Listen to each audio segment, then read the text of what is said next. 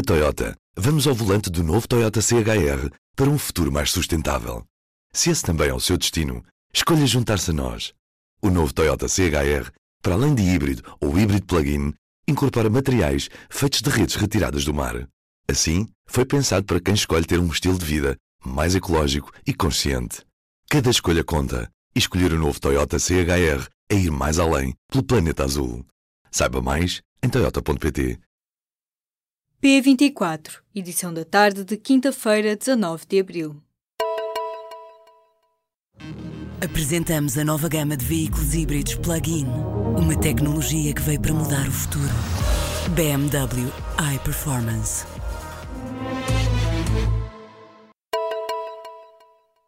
Cuba já tem um novo presidente. Miguel Díaz-Canel sucede a Raul Castro no mais alto cargo político cubano. O antigo vice-presidente, de 57 anos, foi confirmado pela nova Assembleia Nacional do Poder Popular e inicia assim um mandato de cinco anos. Será a primeira vez desde 1959 que Cuba será comandada por alguém que não faz parte da família Castro. Raul Castro, presidente desde 2008, ainda vai ocupar até 2021 a liderança do Comitê Comitê Central do Partido Comunista de Cuba. Os trabalhadores da Infraestruturas de Portugal fazem greve parcial no dia 10 de maio e uma paralisação total no dia 11. O protesto foi anunciado nesta quinta-feira pela Federação dos Sindicatos dos Transportes e Comunicações. Os trabalhadores reivindicam um aumento intercalar dos salários, que são os mesmos desde 2009. Queixam-se da falta de interlocutores para negociar. Na quinta-feira, dia 10, os trabalhadores vão estar parados durante algumas horas específicas entre a meia-noite e às 5 da tarde. Na sexta-feira, a greve será de 24 horas, anunciou a FECTRANS. Um esquema de fraude na expropriação de terrenos da A32 e da A41 no norte do país terá lesado o Estado em 12 milhões de euros. A Polícia Judiciária anunciou nesta quinta-feira que oito pessoas foram constituídas arguídas, entre elas um alto responsável da empresa pública Autoestradas do Douro Litoral, suspeito de corrupção.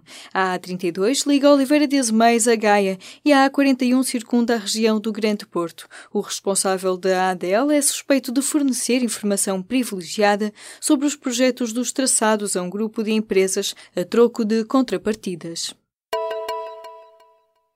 A região do Barroso foi classificada como Património Agrícola Mundial. A Organização das Nações Unidas para a Alimentação e Agricultura distinguiu a genuinidade do território com base na forma tradicional de trabalhar as terras, de tratar do gado e na entreajuda dos habitantes. A região do Barroso estende-se pelos concelhos de Boticas e Montalegre, no distrito de Vila Real. É o primeiro território português e um dos primeiros da Europa a integrar o grupo de sistemas importantes do património agrícola mundial. O modo de vida e de trabalhar, transmitidos de geração para geração, leva agora à classificação pela FAO.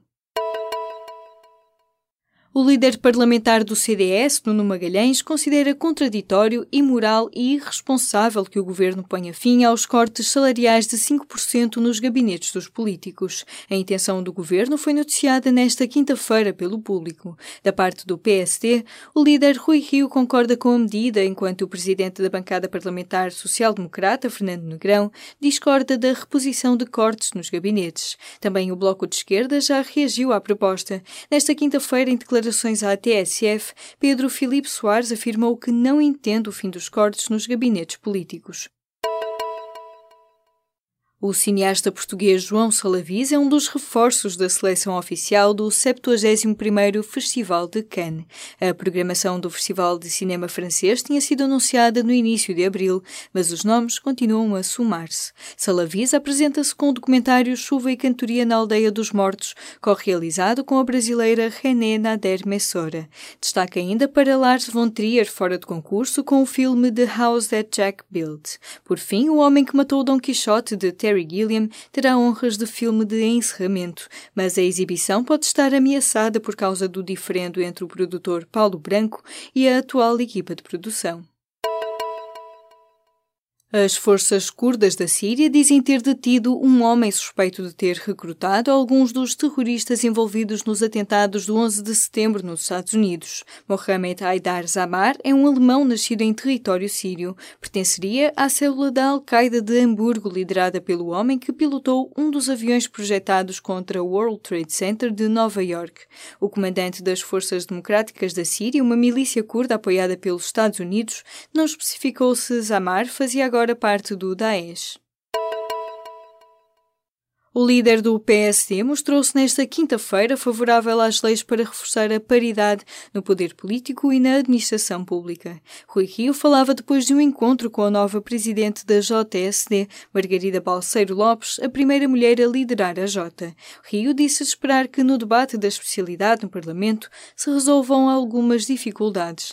Nesta quinta-feira estarão em debate as duas propostas de lei para aumentar as cotas de representação de cada um dos sexos de 33 para 40% no poder político e nos cargos dirigentes da administração pública. O presidente do PSD aconselhou prudência na apreciação dos diplomas do governo e do PCP, que serão votados em plenário na sexta-feira. O aumento dos ciberataques à escala global está a preocupar mais as empresas em Portugal. 57% das 170 empresas que participaram num inquérito anual sobre os riscos que enfrentam identificaram a possibilidade de serem vítimas de um ciberataque como a principal preocupação para 2018.